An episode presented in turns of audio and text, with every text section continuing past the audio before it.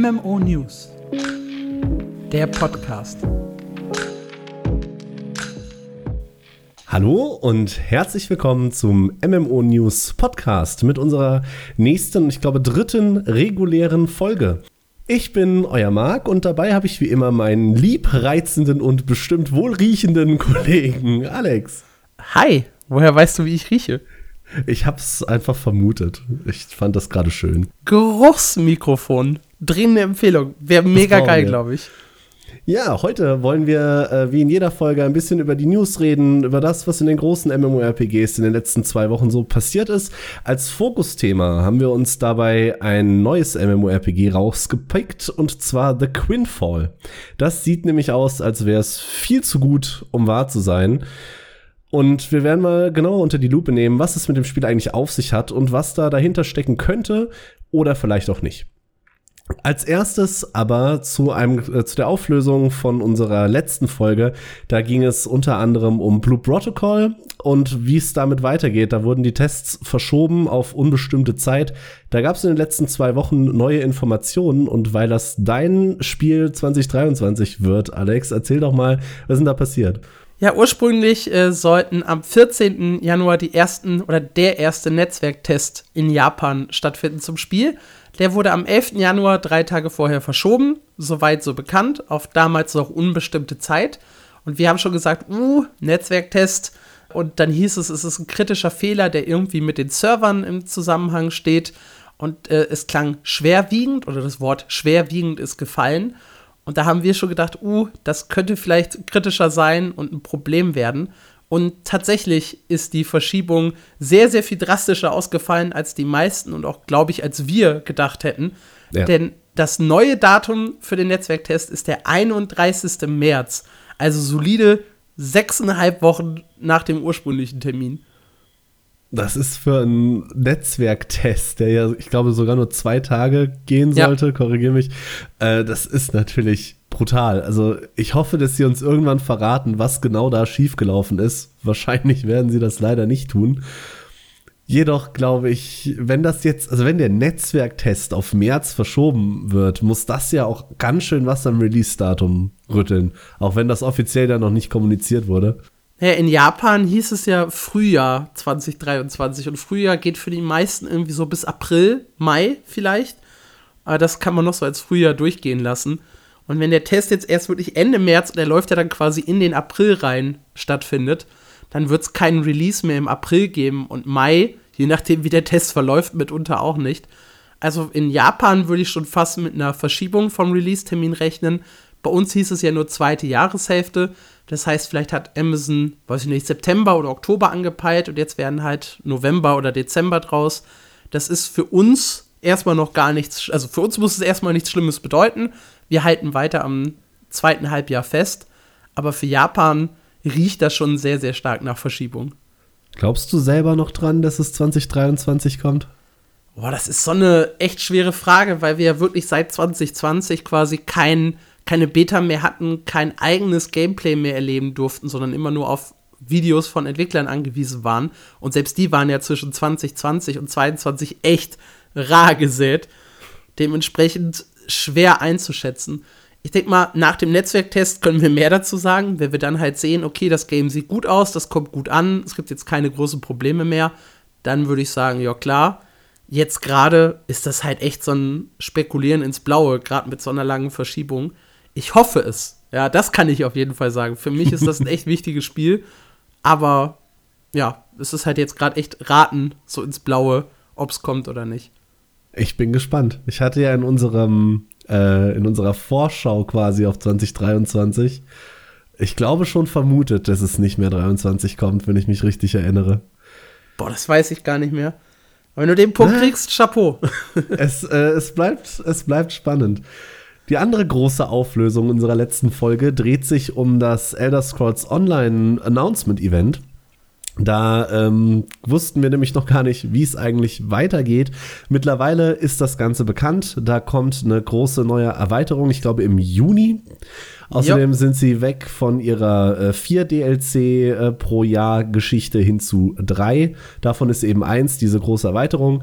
Die trägt den Namen Necrom oder Necrom, wie auch immer man das aussprechen mag und bringt eine neue Klasse mit, tatsächlich. Den Arkanisten, Arkanist? Arkanist, ja. Arkanist und der kann so ziemlich alles sein, wenn ich das richtig äh, gelesen habe. Der kann mit einem, mit einer Trade-Line DPS machen, mit der anderen heilen und mit der anderen tanken. Das klingt ziemlich spannend. Ja, das ist jetzt nichts komplett Unübliches für ESO. Sehr, sehr viel spannender finde ich tatsächlich, wie sie sich abheben wollen von den anderen Klassen. Nämlich mit dieser Krux-Mechanik das wird so ein bisschen so ein Kombo-System, bei dem man Punkte aufbauen kann und die gibt man dann aus mit bestimmten Fähigkeiten und je mehr Punkte man halt in diese eine Fähigkeit dann investiert, desto stärker wird sie. Sie soll auch so Nebenfähigkeiten noch bekommen oder Nebeneffekte bekommen. Und da muss man dann halt überlegen, okay, mit den einen Fähigkeiten sammle ich Krux, mit den anderen gebe ich sie aus, in welcher Reihenfolge benutze ich sie, wie viele Punkte stecke ich jetzt in die eine Fähigkeit. Ich kann ja auch sagen, hey, ich gebe jetzt bei drei Krux schon die eine Fähigkeit, dann nehme ich wieder eine Fähigkeit zum Kombo-Punkte aufbauen und dann nutze ich Fähigkeit 2 oder ich baue halt eine Kombo bis keine Ahnung wie viele Punkte auf und dann äh, nutze ich eine richtig mächtige Fähigkeit. Damit wollen sie sich halt so ein bisschen von der von dem bisherigen Spielstil abheben von den Klassen. Und das klingt eigentlich ziemlich gut. Das fand ich super spannend, weil ich bin ja selber nicht so tief in ESO drin. Als ich mich über die Klasse schlau gelesen habe, ich habe das mit dem Krux-System natürlich auch gesehen, mir sprang sofort an, oh wow, cool, die kann alles sein. Dieses System mit den, mit den Punkten aufbauen und wie viel will ich ausgeben, was, was du gerade erklärt hast, das fand ich jetzt gar nicht so spektakulär, weil ich momentan so in meiner Lost Ark Brille bin und da gibt es, glaube ich, sechs Klassen, die auf so ein System zurückgreifen. Und, aber keine, die jetzt sagen kann, ich kann Tankheiler und DPSler sein. Das fand ich ganz spannend. Ja gut, ESO hat halt durch seine Fertigkeitslinien und durch unterschiedliche Waffenlinien und so schon immer viele Möglichkeiten geboten für jede Klasse. Also ja. da unterscheidet es sich ja auch ganz stark von anderen Spielen.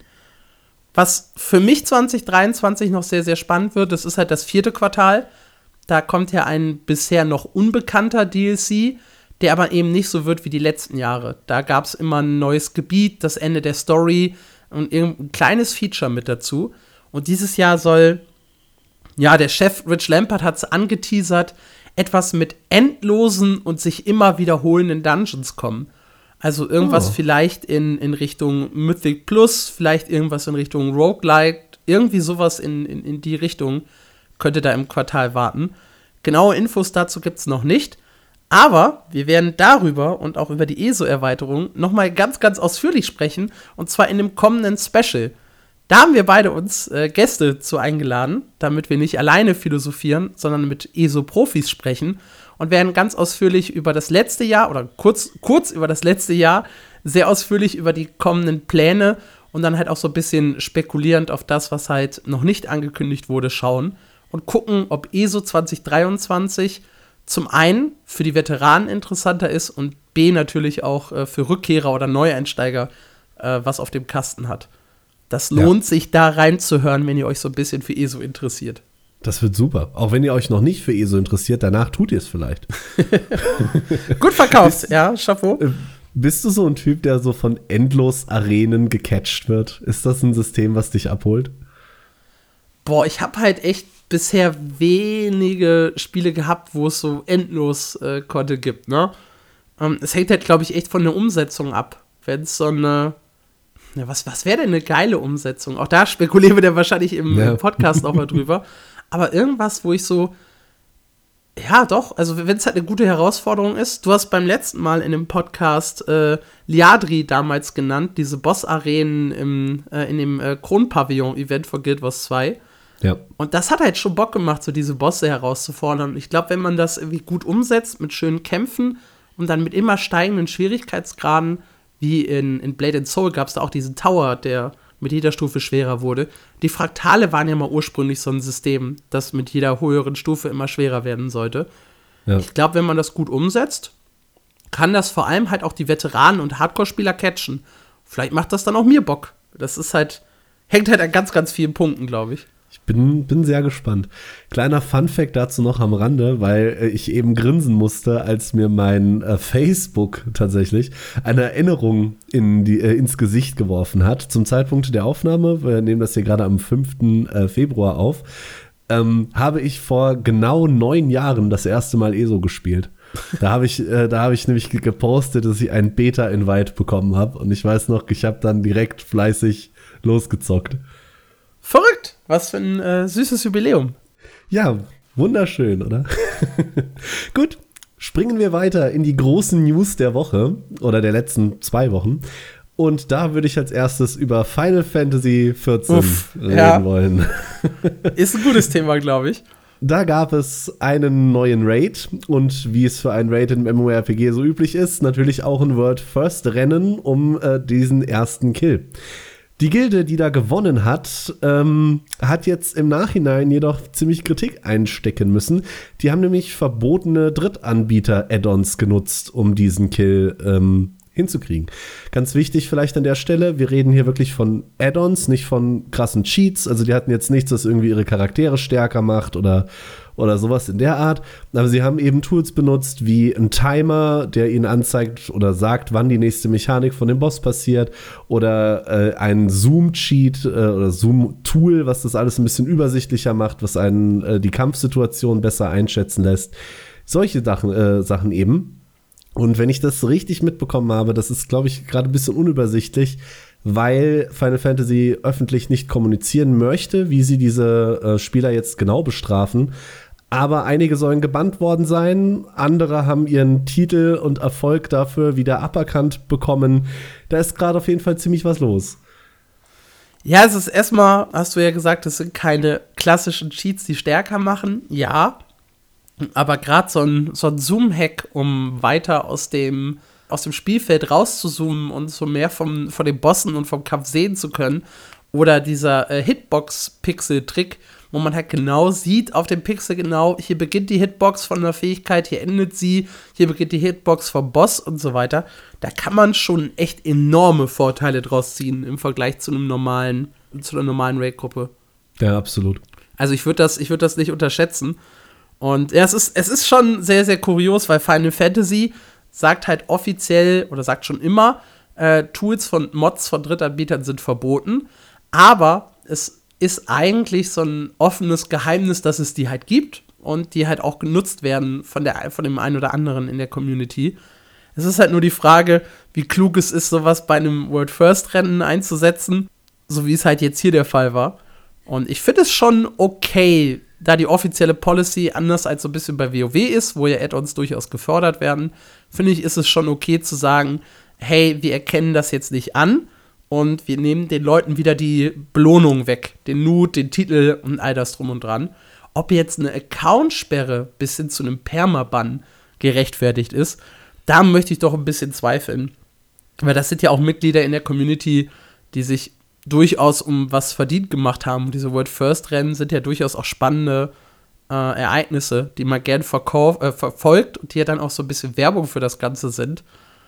Und ich weiß halt nicht, also ich finde es jetzt nicht so krass, dass dafür ein Permaban folgen müsste. Aber ich finde es okay, ihnen die Erfolge wieder abzunehmen. Ich finde es halt eigentlich eine schlüssige Reaktion. Also wenn die Policy eben ist, Drittanbieter-Tools sind verboten, dann ist jetzt erstmal auch egal, wer die benutzt. Natürlich, es sind große Mitglieder in der Community, das sehe ich eigentlich auch so. Wenn du jetzt aber diese Spieler nicht dafür bannen würdest und irgendwelche anderen Spieler dann aber schon, weil sie eben nicht so groß in der Community sind, dann hast du, glaube ich, einen Shitstorm am Hals, den du so schnell auch nicht wieder loswerden okay. kannst. Da jetzt, äh, um das hier nicht missverständlich werden zu lassen, mir geht es nicht da, also mir geht es darum, äh, die Leute generell deswegen nicht zu bannen. Also unabhängig davon, wie groß sie jetzt sind oder sonst was, aber du machst dir halt oder du ziehst dir halt so ein bisschen einen negativen Ruf ran, wenn du gerade die Leute nimmst, die das halt Hardcore spielen. Wir alle kennen das, glaube ich, wer ein Game Hardcore spielt, der hängt da halt auch dran. Und wenn er dann rausgeschmissen wird, dann ist halt das, das, das Geweine und das Nachtrauern und vielleicht auch die Wut größer, als wenn du jetzt irgendeinen x-beliebigen bannst. Und mir geht es halt darum, Leute generell deshalb nicht zu bannen. Also ja. jetzt nicht die spezifisch deshalb auszunehmen, sondern es war nur mein, mein Punkt halt, dass ich äh, gerade die halt nicht jetzt wegbannen würde, so als Exempel statuieren, weil das halt auch Leute sind, die, die, ja, ein wichtiger Teil der Community sind. Ja, absolut. Ich finde auch generell die Policy, die Final Fantasy da anwendet, ein bisschen arg seltsam. Weil ich habe damals mal einen Artikel geschrieben über DPS-Meter, die äh, ja auch äh, Drittanbieter-Tool sind. Und ich finde übrigens nach wie vor, ein DPS-Meter gehört in jedes MMORPG, weil das einfach so viel weiterhilft. Dessen ungeachtet bin ich da mal so ein bisschen in die Foren der einzelnen MMORPGs geguckt. Und Final Fantasy hat ja da wirklich so ein macht ruhig, solange wir das nicht mitkriegen. Und das finde ich eigentlich eine ganz schwierige Form von, von Policy für sowas.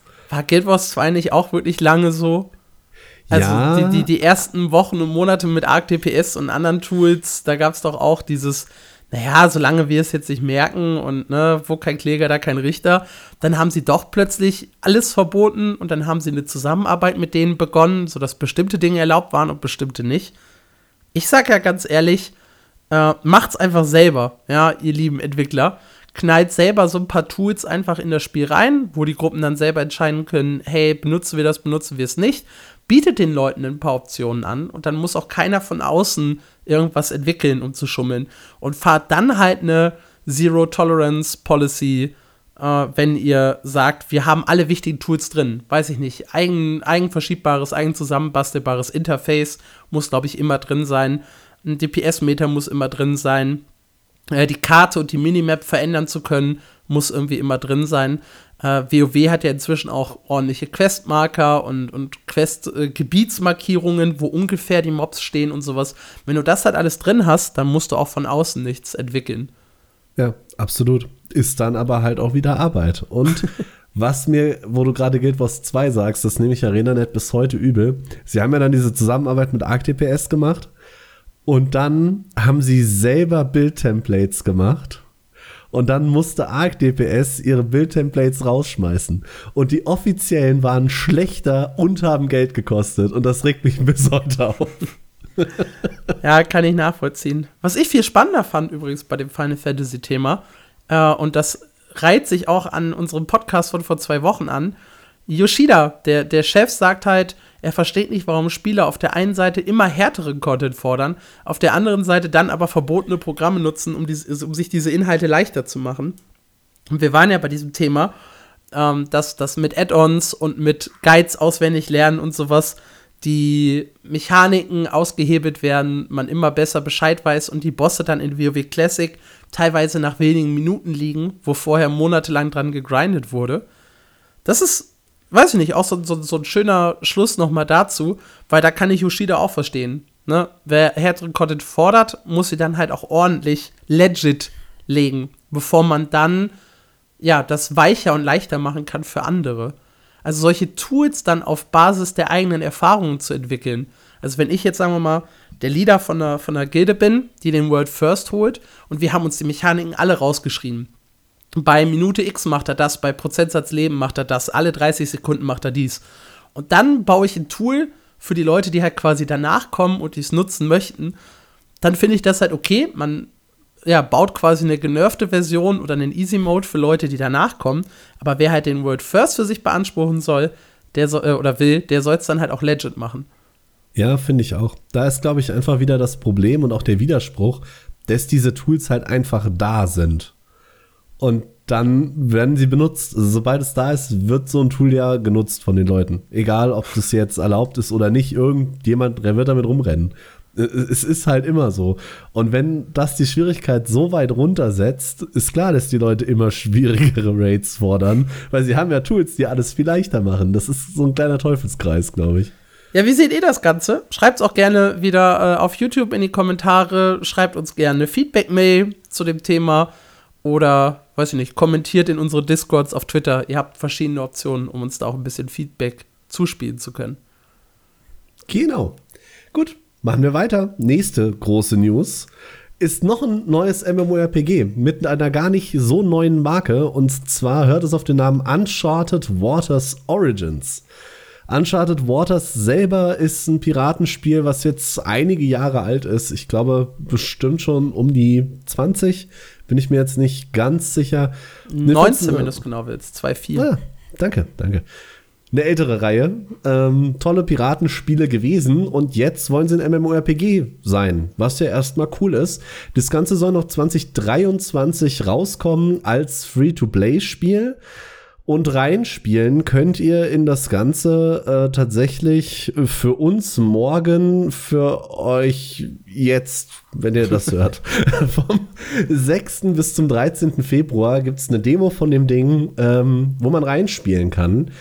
Und das Spiel klingt auf den ersten Blick eigentlich ziemlich gut. Also es setzt auf eine sehr, sehr große offene Welt, die von historischen Schauplätzen und Charakteren inspiriert ist. Das heißt, ihr habt jetzt keine 1 zu 1 Abbildung der echten Welt, aber ihr habt äh, 60 Städte oder mehr als 60 Städte, aber 60 haben sie mittlerweile schon bestätigt. Ähm, könnt da zu historischen Schauplätzen fahren. Die Pyramiden von Gizeh wurden da zum Beispiel erwähnt. Ähm, das Ganze wird ein Crossplay-Feature haben, also es kommt für PC und äh, Android als auch iOS-Geräte raus und lässt euch Pirat sein. Und dass das Ganze jetzt kommt und so gut aussieht, finde ich so ein besonders schön Brett vor den Kopf an Ubisoft, die da mittlerweile seit Jahren an ihrem Skull and Bones rumeiern und das war das erste, woran ich denken musste, weil Uncharted Waters Origins klingt für mich nach dem Scarlet Bones, was ich haben wollte, was es aber nicht gibt. ja, das ist eigentlich ein ziemlich guter Vergleich. Ich finde auch das äh, historische Setting, also, ne, halt nicht wirklich so komplett historisch, aber halt von der, von der Idee her, dass wir uns da ein bisschen zurückversetzen, dass wir auf Persönlichkeiten treffen und auch so bekannte Städte und äh, Häfen anfahren das finde ich eigentlich ziemlich cool. Das reißt mal so aus diesem typischen Fantasy-Setting, was wir sonst immer bei MMORPGs haben, raus. Und ich habe mega Bock darauf, Pirat zu sein. Ich habe es bei Scarlet Bones schon gesagt und ich sage es auch hier wieder: Pirat sein ist geil. Es gibt viel zu wenig Spiele, die Piraten in den Vordergrund stellen und ich weiß nicht wieso. Und ich habe äh, Bock auf das Spiel und hoffe, dass ich da auch äh, die Demo oder dass die Demo echt überzeugen kann demnächst. Ja, ich auch, auf jeden Fall. Und dass das ganze Setting an sich funktionieren kann, hat ja zuletzt äh, ein Sea of Thieves gezeigt, was ja wirklich ja. viele Leute abholen konnte. Mich persönlich irgendwie nicht. Ich habe mich da ein bisschen an dem Grafikstil gestört.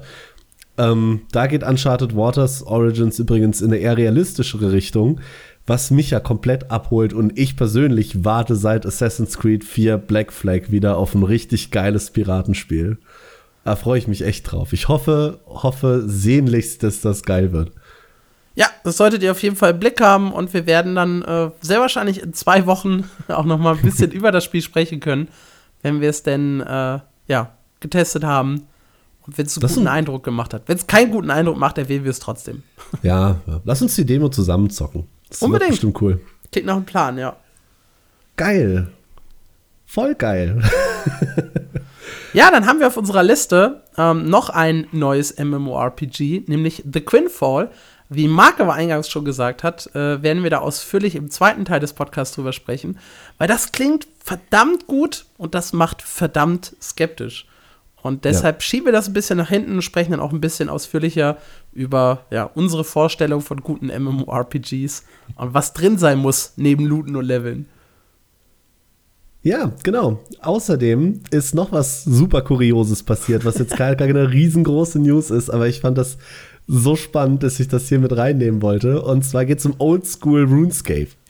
Und da hat ein fleißiger, fleißiger Spieler einen kleinen oder mittelgroßen Bug gefunden, der es ihm erlaubte, sehr, sehr viele Items zu kaufen und ganz einfach auszudrücken, für mehr Geld zu verkaufen.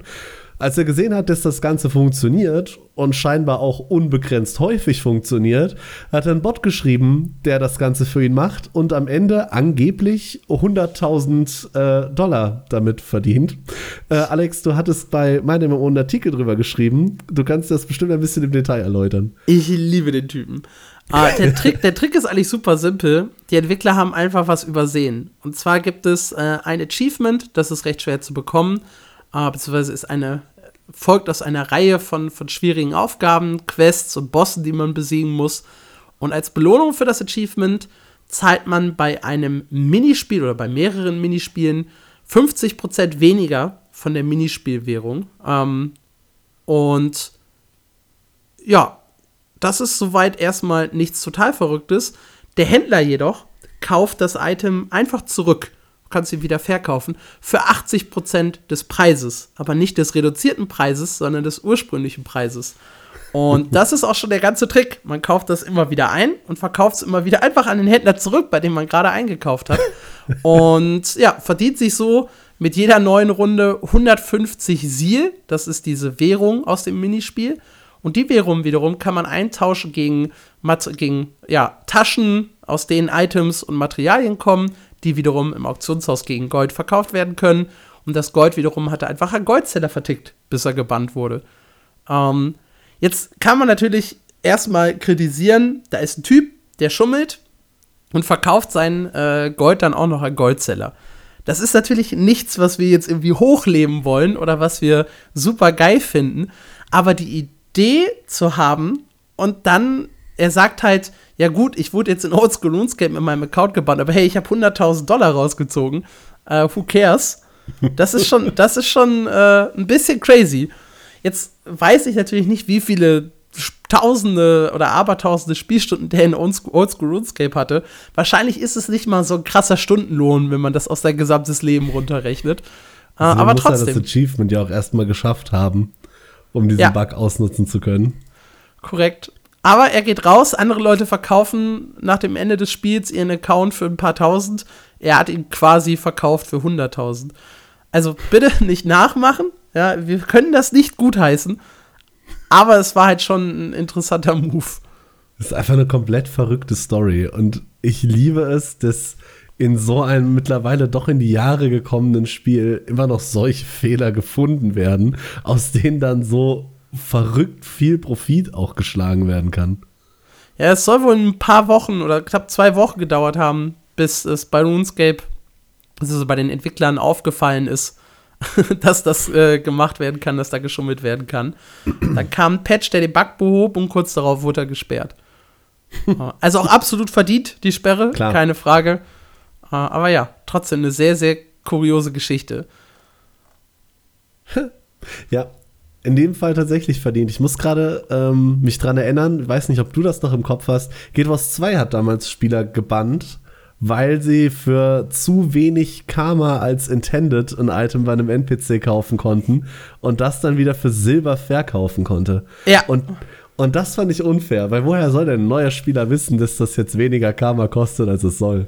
Das, das ist der Punkt. Bei Guild Wars 2 war es halt tatsächlich kurz nach dem Release, dass dieser Exploit aufgefallen ist. Oder es war ja eigentlich, ne, wie gesagt, du hast als Laie das gar nicht erkannt.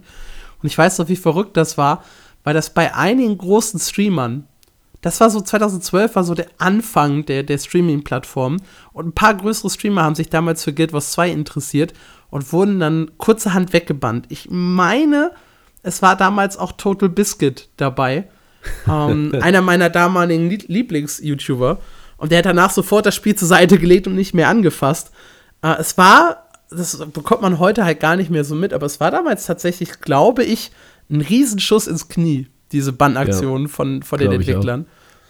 Und oh. für meine Verhältnisse auch wirklich unfair. Also, ne? Aber, aber das nur dazu. Gut, kommen, kommen wir, wir, weiter. Ja, zu meiner Lieblingskategorie. Ich wollte, ich wollte meine Lieblingskategorie selber haben. Ja? Okay, mach, mach. Die Indie-News der Woche. Weil wir alle lieben Indie-Spiele. Uh, ich, ich schnapp mir uh, einfach mal an dieser Stelle Project Honor und das ist, äh, ich, ich, weiß gar nicht, ob das am Ende tatsächlich ein Indie-Spiel wird. Derzeit ist es das noch. und zwar handelt es sich dabei um ein neues MMORPG, das entwickelt wird von, oder was gefördert wird, von äh, der Streamer-Gruppe OTK. Das sind äh, Leute rund um bekannten Namen wie Asmongold oder auch Misgiv habt ihr vielleicht mal gehört, wenn ihr so ein bisschen die Twitch-Szene oder auch mein MMO verfolgt. Und die haben halt gesagt, hey, wir möchten äh, ein eigenes Online-RPG, das halt, ja, cool ist, so wie wir uns das vorstellen. Und dazu arbeiten sie mit einem Studio zusammen, Notorious Studios, das von ehemaligen WoW-Entwicklern gegründet wurde. Also es ist ein Indie-Studio, ja, aber es sind halt Leute dabei, die äh, an WoW mitgearbeitet, äh, mitgearbeitet haben. Und ich finde das ziemlich cool. So ein Spiel von Streamern. Es gibt noch so ein Projekt, das ich immer im Hintergrund äh, beobachte. Das ist ein Spiel äh, von Callum, den kenne ich vor allem über Josh Strive Hayes. Die hatten zusammen oder haben zusammen einen Podcast. Und der ist halt auch selber Entwickler und hat äh, dann auch ganz viele von den kaputten, schlechten Indie-MMOs gespielt und gesagt, das kriege ich doch bestimmt besser hin mit einer Gruppe von coolen Leuten. Und die arbeiten halt auch gerade an einem eigenen MMORPG. Und ich mag das, dass diese Leute dann selber sagen, okay, hier kommt nichts auf den Markt, was mir persönlich gefällt, also versuchen wir es irgendwie selber umzusetzen. Viele Details gibt es zu Project Honor nicht. Äh, es heißt vor allem, dass es ein Action-RPG sein wird. Äh, es soll in der Unreal Engine 5 entwickelt werden. Es sind PvE-Inhalte wie Dungeons geplant. Ähm, es soll Loot und Ressourcen geben, um den Charakter auszubauen. Es soll typische Klasse geben: Magier, Krieger, Priester. Und äh, Third-Person-Perspektive, also nicht irgendwie Lost Ark. Ah ja, und PvP. PvP in der offenen Welt. Nicht äh, zu unterschlagen. Es ist vor allem, finde ich, auch deshalb spannend. Das ist jetzt vielleicht schon wieder ein bisschen zu tief gegraben. Es sind ja nicht nur irgendwelche WoW-Entwickler, die dahinter sitzen, sondern tatsächlich der Typ, der den Mönch erfunden hat in World of Warcraft. Und das finde ich halt schon cool. Und tatsächlich, äh, was mir auch gerade noch einfiel, oder was ich habe es nachgelesen, ich hatte auch mal einen Artikel über das Spiel geschrieben. Es ist tatsächlich nicht nur OTK, also Asmongold und Co., die da Geld reinbuttern, sondern tatsächlich auch Riot Games. Da äh, ist dann noch mal der Punkt, ob es dann tatsächlich ein Indie-Spiel bleibt oder nicht, wird da ein bisschen größer, vor allem weil Riot ja auch ein eigenes MMORPG macht. Aber da könnte man oder sollte man auf jeden Fall ein Auge drauf haben, glaube ich. Ja, das glaube ich auch. Ähm, ja, das ist die, die eine Indie-News. Die andere Indie-News ist Fractured. Hey! äh, Wer es nicht mitbekommen hat. Fractured ist ein ja, Survival-MMO, das in der, in, in der ISO-Perspektive wie Lost Ark gespielt wird, das auf Sandbox-Elemente setzt und eigentlich eine coole Idee hatte. Nämlich, es soll drei unterschiedliche Welten geben. Eine PvE-Welt, eine PvP-Welt mit Regeln und eine PvP-Welt mit Full Loot. Damit sagen sie halt, hey, wir wollen keinen Spielertypen abschrecken, sondern alle irgendwie zusammen in unsere Welt holen. Dazu hatten sie ein paar andere coole Ideen, wie dass man Skills äh, nicht durch das ständige Grinden äh, von derselben Aktivität levelt, sondern dadurch, dass man möglichst unterschiedliche Dinge tut. Und das alles klang auf dem Papier sehr, sehr gut. In der Praxis kommt das Spiel schwierig an. Nennen wir es einfach mal so, ja. Äh, die Grafik überzeugt nicht, das Gameplay ist okay, aber auch nicht gigantisch. Und irgendwie, ja, war es einfach kein, kein großer Renner. Dazu gab es auch noch den, das ein oder andere Serverproblem, was genau Fractured jetzt angehen möchte. Äh, sie haben sich von ihrem Publisher Gamigo getrennt, sind äh, offline gegangen äh, von ihrem ursprünglichen Server-Hoster und wollen jetzt im März zurückkommen mit einem neuen Serveranbieter, mit einem bisschen äh, angepassten Spielwelten und danach soll es ein bisschen besser werden. Ob das wirklich klappt, weiß ich nicht. Ja, du hast ja auch schwierig. mal reingespielt, oder? Ja, ja. Können wir also, vielleicht erstmal damit anfangen? Wir beide lieben den Chef des Spiels. Absolut. Ja? Ein unglaublich sympathischer Mensch. Ist ein Italiener, der hat, der hat Spaß am Leben, der liebt seine Ideen. Ich glaube, der liebt auch sein Spiel heiß und innig. Aber es ja, ist halt einfach auch vielleicht der Einzige, der es heiß und innig liebt. So. er brennt da total für. Ich finde es ein bisschen schade, dass es so untergegangen ist, weil klar, es, es hatte seine Flaws, das Gameplay war schon arg hakelig, aber die Idee ist eigentlich so gut, dass es, ich finde immer, das Spiel hätte es verdient, größer zu werden. Ich hoffe, das wird es noch. Also größer in seiner Playerbase, größer im Inhalt wird es nämlich auf jeden Fall. Wenn es dann im März wiederkommt, soll es nämlich das größte Inhaltsupdate seit, äh, seit immer geben. Wie genau das dann aussieht, wissen wir noch nicht. Ähm, er hatte mal im Discord angekündigt, dass einer der Kontinente komplett entfernt wird. Ja. Ich ähm, hänge mich weit aus dem Fenster. Ich meine ihn wörtlich zu zitieren mit Because it sucked. Das ja, fand ich auch so. ganz sympathisch. Da, da, hatte ich ein Interview mit ihm und äh, habe auch erzählt hier, ich hatte keine so gute Spielerfahrung, das das hat mich gestört. Ja, ja, du warst auf dem alten Kontinent, der ist auch scheiße. Hast du mal den neuen gespielt? Su super Interview, ja. Ähm, der neue ist tatsächlich auch äh, einfach grafisch besser, inhaltlich besser, war dichter gefüllt und so weiter und so fort. Aber halt immer noch nicht das, das Gelbe vom Ei irgendwie. Man muss äh, netterweise noch dazu erwähnen, das Ganze läuft noch im Early Access. Es ist noch nicht Feature Complete der ganze PvP-Teil oder der Full-Loot-PvP-Teil fehlt noch. Diese Dämonenrasse gibt es noch gar nicht. Wenn man, gerade wenn man so durchs Reddit liest oder durchs Forum, da gibt es sehr, sehr viele Leute, die genau darauf warten, die gerne PvP spielen möchten. Ob es das Ding dann noch rettet, ich, ich hoffe es. Ich hoffe es so sehr realistisch. Nee. Weiß ich nicht. Weiß ich nicht, ja. Das, das, das, das trifft ziemlich gut. Weiß ich nicht.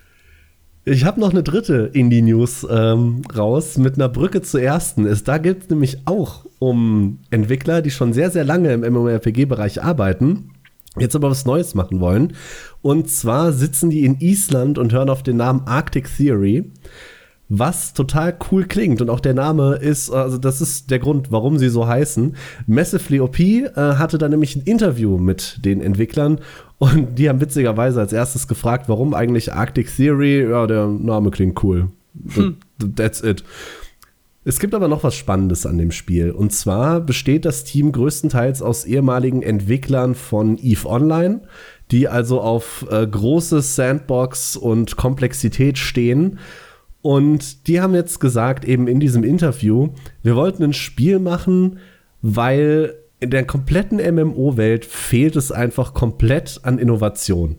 Das ja. sei jetzt mal dahingestellt und finde ich auch richtig so. Aber diese Innovation zu bringen, ist dann der nächste Schritt, ne?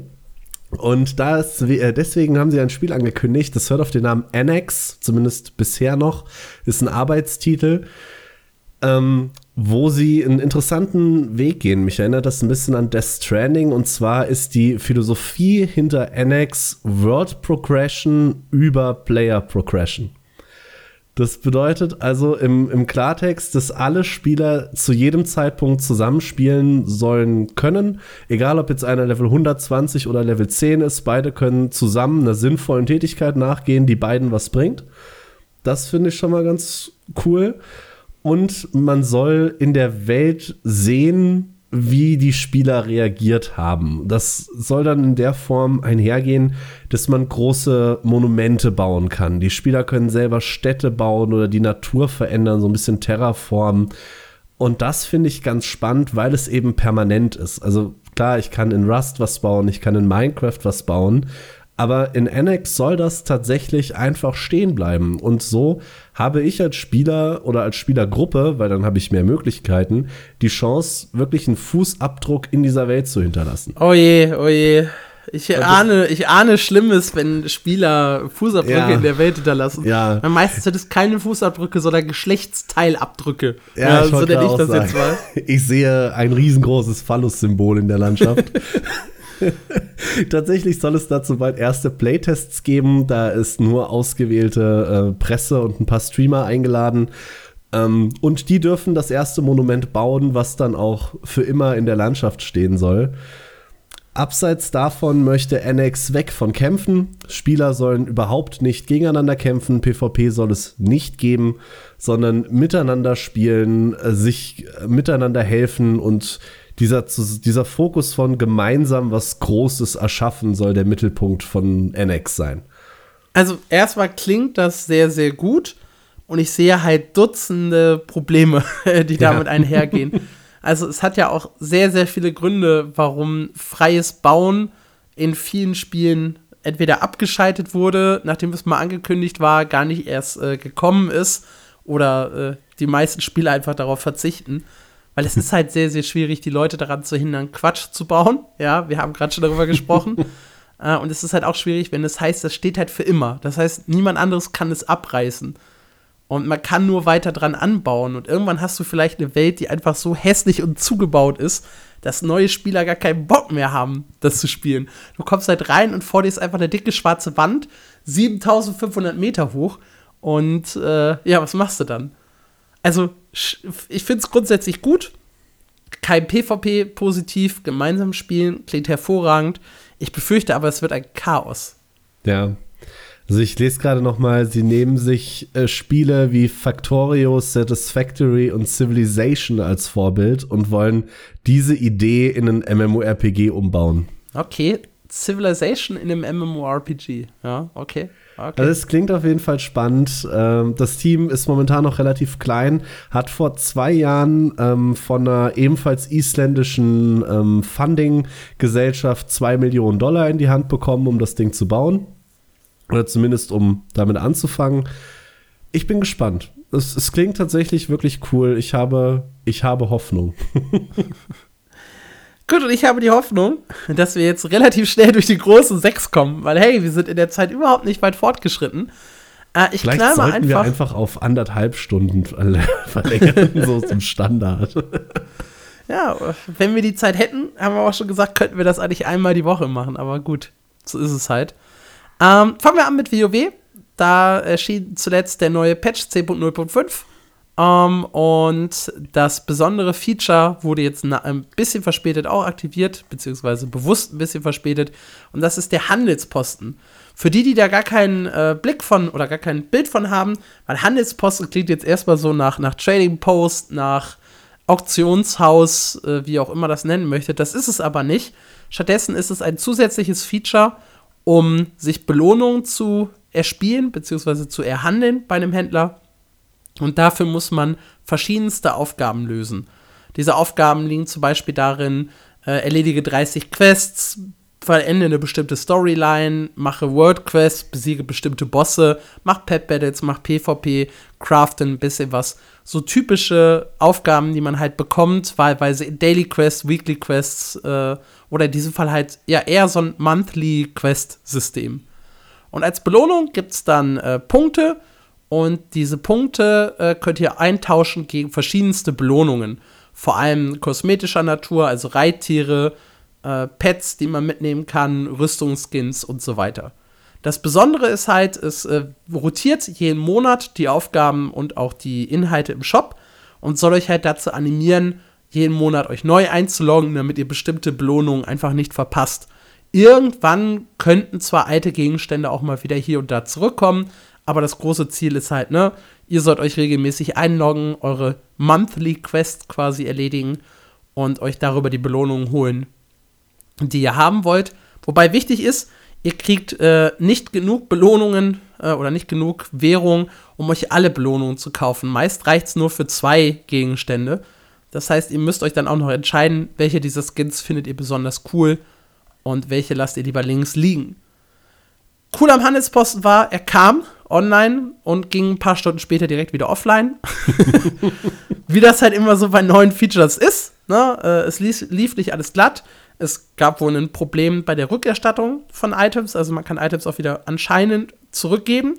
Dieses Feature war aber verbuggt, darum wurde es ganz deaktiviert. Kurze Zeit später wurde der komplette Handelsposten äh, ja, offline genommen. Ging dann auch ein paar Stunden später wieder online, läuft jetzt auch ordentlich. Und sehr, sehr cool finde ich an dieser Stelle die Kolumne von, ja, mein, MMO, äh, mein MMO-Dämon, wollte ich jetzt schon sagen, WoW-Dämon Cortin. Ähm, da heißt es nämlich, hey, der Handelsposten, der braucht mehr Grind. Und selten, dass mal irgendjemand in der Kolumne gesagt hat, etwas braucht mehr Grind. Aber in diesem Fall ist es halt, weil die Aufgaben einfach viel zu leicht sind, äh, viel zu schnell erledigt werden können. So nach einem Tag kann man theoretisch schon alles geschafft haben, was eigentlich einen Monat lang entertainen sollte. Das klingt wirklich nicht so krass. Muss aber sagen, ist eine Meinung, die ich teile. Mir geht es mit dem Lost Ark Battle Pass genauso. Den habe ich, der, der, ist für drei Monate ausgelegt und man ist nur nicht in der ersten Woche durch, weil es ein Limit gibt, wie viele Punkte man pro Woche verdienen kann. ich fühle okay. das komplett. Verrückt. Ich habe noch, hab noch nie mehr Grind gefühlt, glaube ich. Ich brauche ja, das nicht. Wenn man acht MMOs gleichzeitig spielt, schwierig. Ja, true. Den Punkt gebe ich dir. Kann ich dann schon die schöne Brücke zu Lost Ark schlagen oder Nein, du kannst WoW du nicht. noch was loswerden? Weil bei WoW sind noch zwei wichtige News, die wir nicht unter den Tisch fallen lassen wollen. Okay. Äh, zum einen gibt es am 8. Februar, also für euch gestern, Wartungsarbeiten, die große Balance-Änderung vornehmen. Und zwar gleich an 13 verschiedenen Spezialisierungen, darunter primär Buffs und äh, Nerfs wiederum gibt es für die Heiler. Wir haben auch hier vor vier Wochen, glaube ich, im ersten äh, Podcast drüber gesprochen, dass äh, gerade Rufer und Druide die besten Heiler in WoW sind. Und genau die beiden äh, bekommen jetzt auch einen Nerf hinten dran. Ähm, Heilung und generell Dungeons war jetzt schon immer wieder ein Thema in den letzten Wochen hier im Podcast. Also da wird sehr, sehr viel Feintuning betrieben. Es sollen indirekt, äh, also es werden auch ein paar Heiler äh, gebufft, nämlich der Schamane und der Priester. Äh, das heißt, hier ja, soll einfach ein bisschen mehr Bilddiversität geschaffen werden, was, glaube ich, alle Leute gut finden. Ist immer blöd, wenn eine Klasse irgendwie einen Punkt dominiert. Ja.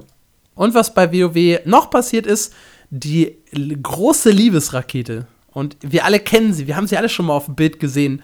Diese, diese Rakete äh, in rosa, die wirklich jeden Spieler begeistert. ähm, die ist eigentlich sehr, sehr selten, aber äh, es soll jetzt etwas äh, gemacht werden, damit, oder im Jahr 2023 etwas verändert werden, damit mehr Spieler und Spielerinnen an diese Rakete kommen. Und ja, das äh, ehemals sehr, sehr seltene Reittier wird damit sehr viel zugänglicher über die Valentinstage. Also hier wieder 6. Februar bis 19. Februar. Das sind die zwei Wochen, wo es den Drop geben kann. Und die Chance wird, wie gesagt, sehr, sehr stark erhöht. Valentinstage finde ich da eine schöne Wortschöpfung an der Stelle. ja, es ist, man braucht nicht nur einen Tag Valentinstag. Ja? Man kann das auch das ganze Jahr machen. Oh, Valentinswochen, Monate. Jahre, Valentinsjahre. Okay, kommen wir von den ja, ich sag mal, recht, recht schönen, unterhaltsamen WoW-News zu den problematischen Lost Ark News.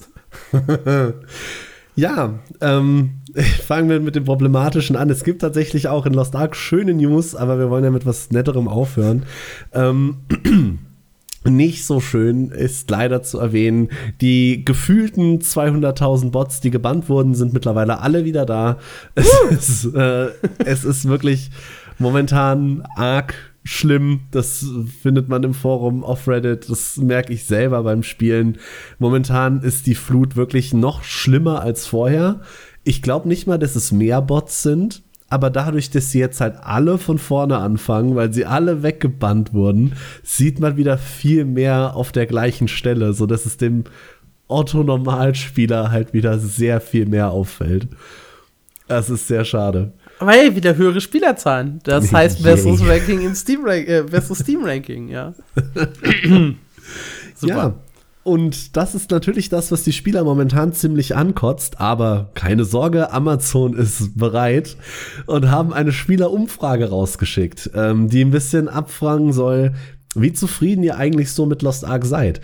Und das Schöne an der Umfrage ist, dass wirklich keiner der Punkte da drauf stand, die der Community in irgendeiner Art und Weise wichtig wären. Was auch im Reddit für ein bisschen äh, Rückstoß gesorgt hat. Da werden Sachen abgefragt wie, seid ihr eigentlich zufrieden damit, wie schnell ihr so vorankommt? Und als Antwortmöglichkeiten hat man dann nee oder ja oder nein, viel zu schnell und nein, echt richtig viel zu schnell. das, das fand Zu ich schnell. auch ein bisschen spannend. So, ihr könnt dafür abstimmen, aber hey, egal. Sie haben am Ende der Umfrage noch ein Freitextfeld gelassen. Ähm, was ist das eine größte Problem, an dem wir arbeiten sollten? Ich bin gespannt, wie sie das am Ende auswerten wollen. Ja, ist relativ simpel, ne? Du drückst einmal Steuerung F Bots und dann hast du in etwa die gleiche Zahl wie äh, Teilnehmer an der Umfrage. Aber positiv äh, in der Hinsicht zu bemerken, oder was heißt positiv eigentlich, ist es ein Armutszeugnis. Aber nach zwei Monaten voller Serverproblemen hatte ich jetzt eine Woche lang keinen Disconnect mehr. uh. Da ist immerhin was besser geworden. Ähm, kommen wir zu den schöneren News. Und dieses Was? Mal sind sogar. Ich wollte den Cringe-Lord-Trailer. Den, den Cringe-Lord. Wir können auch den Cringe-Lord-Trailer vorziehen. Lost Ark wird nämlich am 8. Februar ein Jahr alt bei uns im Westen. um die Leute darauf, ich weiß nicht, was der Trailer tun soll, einzustimmen, hat Amazon einen neuen Trailer veröffentlicht. Das Ganze ist schlimm genug, ein Live-Action-Trailer, in dem Spieler und Spielerinnen mit ihren pinken, leuchtenden Gaming-Schreibtischen durch Lost Ark schweben. Gab es jemals einen Live-Action-Trailer zu irgendeinem Spiel, der nicht mega unangenehm war. Also ich erinnere mich an diesen Guild Wars 2 Trailer, wo die äh, Norn dann plötzlich auch in der realen Welt aufgetaucht ist. Äh, beziehungsweise erst in der realen Welt war und dann in die äh, Spielwelt eingetaucht ist. Da weiß ich auch, da haben wir auch alle gecringed. Es war nicht so schlimm wie bei Lost Ark, ja, gerade mit diesem Gaming-Schreibtischen. Wenn die Person selber da reinfliegt, okay, ja, da kann man doch drüber diskutieren, aber diese Schreibtische sind halt echt die Hölle. Vor allem, wie sie da dann wie Power Rangers aus ihren Schreibtischen so komisch bunte Strahlen schießen. Ja, das war so schlimm. Aber um ja. auf deine Frage äh, einzugehen, äh, Fractured hatte einen gar nicht so schlechten Live-Action-Trailer, tatsächlich. Gut, dafür stimmt das Spiel dann nicht, aber ja. man kann anscheinend nicht beides haben. Vielleicht Jedenfalls, ist das die ja. Lösung für, für, für alle Probleme, ja? Guter Live-Action-Trailer, schlechtes Spiel und umgekehrt. Also wirklich, wenn ihr mal alle Härchen an eurem Körper stehen sehen wollt, guckt euch diesen wunderbaren Trailer von Lost Ark an. Er ist ganz, ganz schrecklich. Er kündigt aber was Schönes an, nämlich das Jubiläum. Wie gesagt, am 8. Februar wird es ein Jahr alt. Passend dazu gibt es einen neuen fetten Patch. Der neue Kontinent Rowan kommt ins Spiel. Ab Gearscore 1445 könnt ihr da rein ähm, und ein bisschen neue Story erleben. Kleiner Wermutstropfen, es, äh, der Kontinent wird die Hauptstory nicht weiter erzählen, sondern eher so ein bisschen ausgekoppelt sein von allem, ähnlich wie Punica oder Shushire. Da hatten wir schon ähnliche Stories mitbekommen. Ähm, zum Jubiläum sonst wissen wir noch nicht so richtig, was kommt. Es gibt eben Rowan, es wird ein paar Skins geben, es soll auch wieder ein Event geben. Und das ist im Prinzip Stand jetzt alles, was wir wissen. Wenn ihr den Podcast hört, äh, ist es drei Tage später und ihr wisst es schon. Aber ja, bis dahin müssen wir uns noch gedulden. Positiv aber, hm? ist das Vorziehen einer Klasse, weil wir haben ja darüber diskutiert, ich weiß gar nicht mehr, auch vor zwei Wochen wahrscheinlich, ne, über Lost Ark. Ja. Aber wo wir ja. gesagt haben, äh, hey, hier kommen jetzt ein paar echt magere Monate für das Spiel, auch weil sie äh, die Klasse erst äh, nach hinten, oder was heißt nach hinten geschoben haben, aber erst für April angekündigt hatten. Und jetzt haben wir Glück, weil sie kommt tatsächlich doch schon im März. März. Und das ist die beliebte Artist-Klasse. Yay! Endlich ein dritter Supporter. Tatsächlich schreien danach sehr viele Leute und schon sehr lange. Und schönerweise, die Klasse kommt nicht nur einen Monat früher, sie kommt sogar mit einem kostenlosen Powerpass und einem Hyper Express Event was euren Charakter ziemlich schnell ins Endgame schießen sollte, damit euer Supporter dann auch im April äh, vielleicht schon bereit ist, den nächsten Raid zu laufen, der dann im April nachkommt. Woo. Das ist sehr erfreulich. Ebenfalls erfreulich sind brandneue Informationen. Und zwar gab es einen Livestream in Korea letzte Woche, der äh, ein bisschen erzählt hat, wie es jetzt in der Zukunft oder in der näheren Zukunft von Lost Ark weitergeht. Und zwar gibt es da einen neuen Kontinent. Das ist jetzt für uns noch nicht so relevant. Wir haben ja noch ein paar, die da kommen.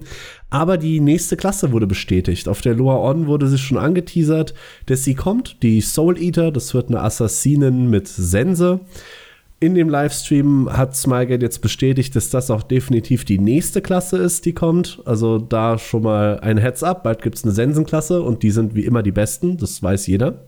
Ja, Derwisch FTW. Ist so. Ähm, außerdem gibt es einige Änderungen in eurem Weekly Content, die ein bisschen auf gemischte Gefühle stoßen, gerade in der koreanischen Community.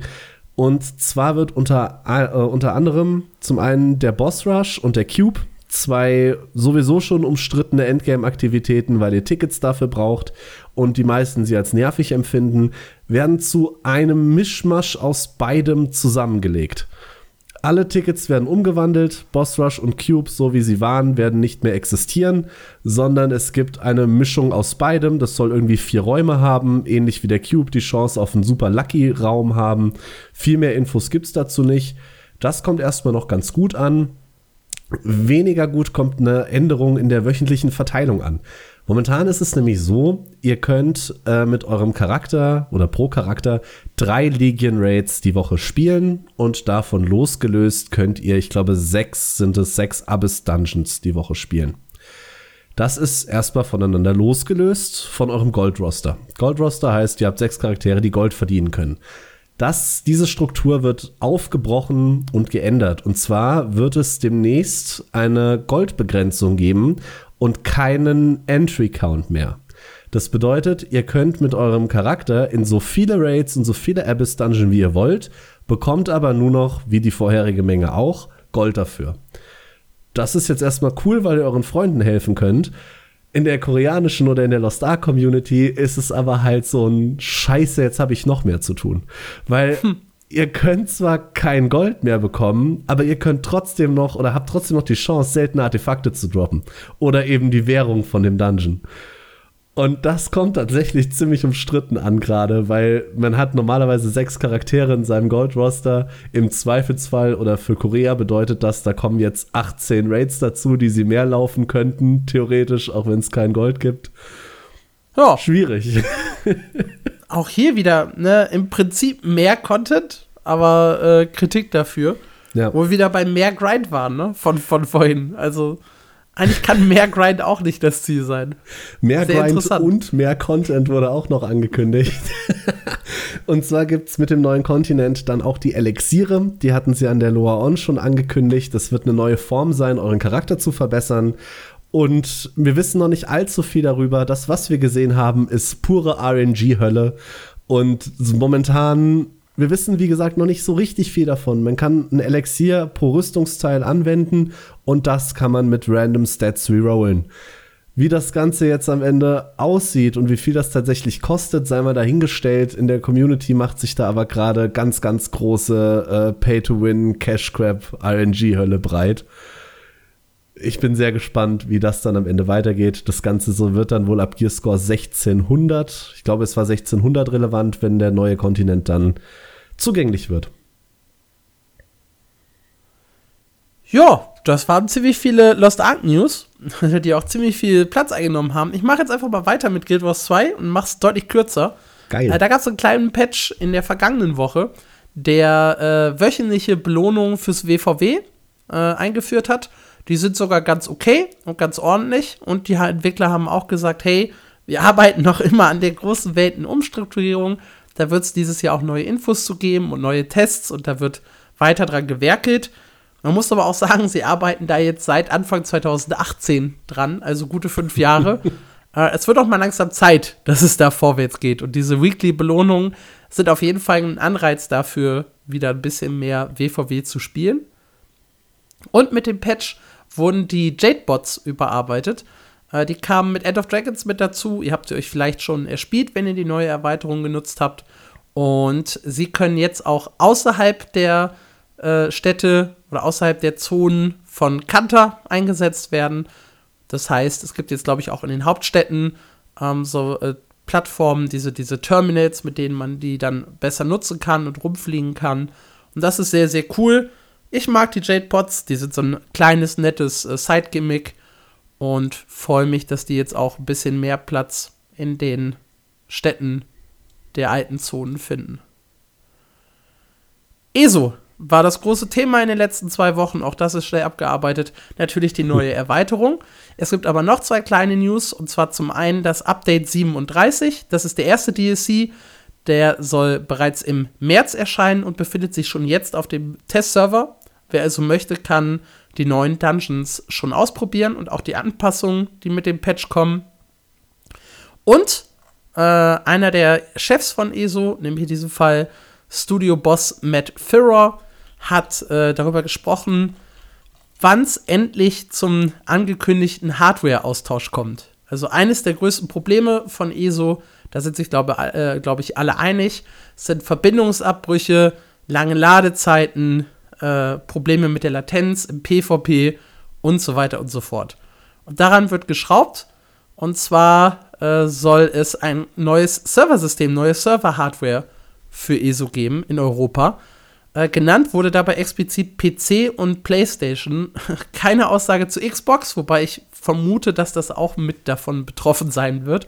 Alles andere wäre ein bisschen komisch, gerade wenn man bedenkt, dass ja Bethesda und ZeniMax jetzt Xbox bzw. Microsoft gehören. Da wäre es verrückt, die Xbox außen vor zu lassen. ähm, und es soll jetzt zu einem Hardware-Austausch kommen. Ursprünglich war Anfang März geplant. Jetzt allerdings äh, verzögert sich das Ganze ein bisschen, weil nämlich dort die, äh, der neue DLC erscheint, das neue Update 37. Deswegen äh, verzögert sich das alles ein bisschen, aber sie sind on track. Und äh, ja, bald soll dann dieser Austausch stattfinden, noch im Frühjahr 2023. Da sind wir wieder beim Thema. Und äh, ja, das ist auf jeden Fall eine gute Änderung. Denn, auch das habe ich aus einem schönen Interview, äh, das ich geführt habe, selber persönlich, ich, geführt habe mit äh, dem Game Director von ESO, nämlich mit Rich Lampert. Und der hat zu mir gesagt, ich habe gefragt, hey, wir hatten zwar jetzt ganz viele Ankündigungen, Erweiterungen und so, aber was ist eigentlich mit PvP? Alle Leute lieben PvP. hm, aber auf hm. jeden Fall warten die Leute darauf, dass das hm. PvP eine Ankündigung bekommt. Und da hat er gesagt, ja, wir wollen am PvP noch was machen, aber alles, was halt mit dem PvP zu tun hat, hat auch mit den Servern zu tun. Und wenn unsere Server das halt nicht mitmachen, macht es keinen Sinn, große PvP-Änderungen vorzunehmen. Diese Änderungen sollen halt kommen, sobald das neue Serversystem steht, sobald die neue Hardware da ist. Und dann wird sich auch wieder mehr dem PvP zugewandt. Und ich glaube, das ist äh, eine sehr, sehr gute Nachricht für die PvPler, dass es eben nicht mehr allzu lange dauern wird. Finde ich aber auch eine schöne Aussage, dass man sich dann wirklich hinstellt und sagt, ja, aber geht gerade nicht, weil. Das finde ich schön. Sollten mehr Leute machen.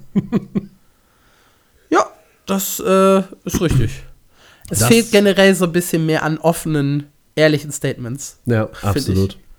Was, glaube ich, auch wieder ein Grund sein könnte, warum wir beide den Typ von Fractured so mögen. Ja, ja, das stimmt. Er redet halt sehr, sehr offen, auch über seine Probleme und, und seine Ziele und was halt nicht läuft und was läuft und so. Ja, das ja. stimmt. Da gab es auch, habe ich äh, in dem Podcast letztens gehört, ähm, bei Massively tatsächlich. Äh, da haben sie darüber gesprochen, dass früher mit John Smedley alles sehr, sehr lustig war. Weil der Typ hat einfach von seinen Spielen äh, zwischendurch immer mal wieder an die Presse geleakt oder mal was in sozialen Medien geteilt oder so. Weil das war ja sein Spiel, konnte er ja machen. Und hat, hat dann einfach tierisch gefeiert, wie die Leute darauf so reagiert haben. Und hat dann einfach auch mal in so einem Interview plötzlich was gedroppt, was, was er irgendwie keinem anderen erzählt hat. Und da konntest du eine exklusive News draus machen und so. Also das waren damals wohl auch so andere Zeiten. Und das wünschen sich manche alte äh, Redakteure wieder zurück. So einen ja, Typen wie John Smedley. Wir haben immerhin als letzten Strohhalm Ghostcrawler, der auf einen Twitter-Rant geht, dass man von ihm keine Infos über das LOL-MMO bekommt und ganz nebenbei mehr Infos über das LOL-MMO droppt, als es vorher gab. das ist richtig. Also Ghostcrawler, toi toi toi, der, der könnte was geben für das LOL-MMO. Du brauchst, glaube ich, auch manchmal so Typen, ja, mit Ecken, Kanten und die auch mal äh, bereit sind, für ihr Spiel in die Bresche zu springen. Ja. Und auch mal was zu erzählen. Absolut. Gut, das waren die großen sechs dieser Woche, oder? Hast du noch genau. was? Genau. Cool. Nee, das waren die wichtigen Sachen. Kommen wir zu der Lieblingsrubrik. Was hast du die Woche so gespielt, Marc? Ich habe die Woche ähm, Lost Ark gespielt. Das wird hier, glaube ich, zum Dauerbrenner. Ähm, mittlerweile sitzt Belshazzar ziemlich gut. Ich habe jetzt Gearscore 1545 äh, erreicht mit meinem Main-Charakter. Das heißt, ich könnte schon in die letzten zwei Gates von Belshazzar. Weil wir aber eine super tolle Gruppengemeinschaft sind, wollen wir damit warten, bis dann alle soweit sind, äh, damit wir uns dem großen bösen Boss dann gemeinsam stellen können. Abseits davon struggle ich gerade ein bisschen mit meinem Gold-Roster in Lost Ark. Ich hatte es eben erwähnt, man kann, jetzt ist wieder mehr Grind, man kann nur sechs Charaktere in der Woche auswählen, die Gold verdienen. Jetzt wäre es tatsächlich sinnvoll, wenn ich da noch einen Supporter drin hätte. Ich habe aber schon sechs. Wen schmeiße ich jetzt für meinen Supporter raus? Und äh, es ist, das ist momentan, glaube ich, mein, mein größtes MMORPG-Problem, ja. Puh, wenn das dein größtes MMORPG-Problem ist. Ja, schlimm. Also, ne? Dann haben wir am Samstag ähm, die Winteredition von unserem Sith Day gemacht.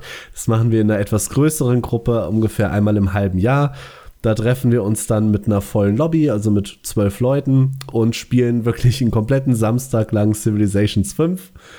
ähm, und bauen da unsere Zivilisation auf. Das machen wir mittlerweile, ich glaube, seit drei Jahren, drei oder vier Jahren. Ich habe dieses Mal das allererste Mal gewonnen. Ich bin zum Weltherrscher gewählt worden. Also das einzig Vernünftige ist passiert. Das hat auf jeden Fall sehr viel Spaß gemacht. Ähm, und dann möchte ich noch kurz von etwas erzählen, was ich nämlich ausgerechnet nicht gespielt habe. Ich habe euch nämlich leider im letzten Podcast angelogen.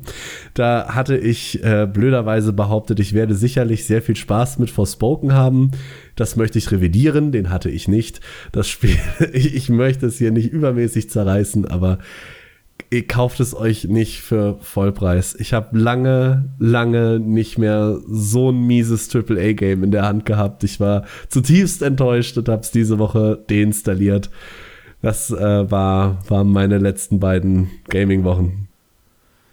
Ja, ich habe was, was ganz Verrücktes angefangen. Ähm, und zwar, ich habe ja in New World schon meine Ausrüstung auf die maximale Stufe gebracht, also 625 und wer das Ganze nicht verfolgt, von 600 bis 625, das ist ein bisschen anstrengend, weil bis 600 kann man halt äh, Job bekommen und auch craften oder sich aus dem Handelsposten kaufen.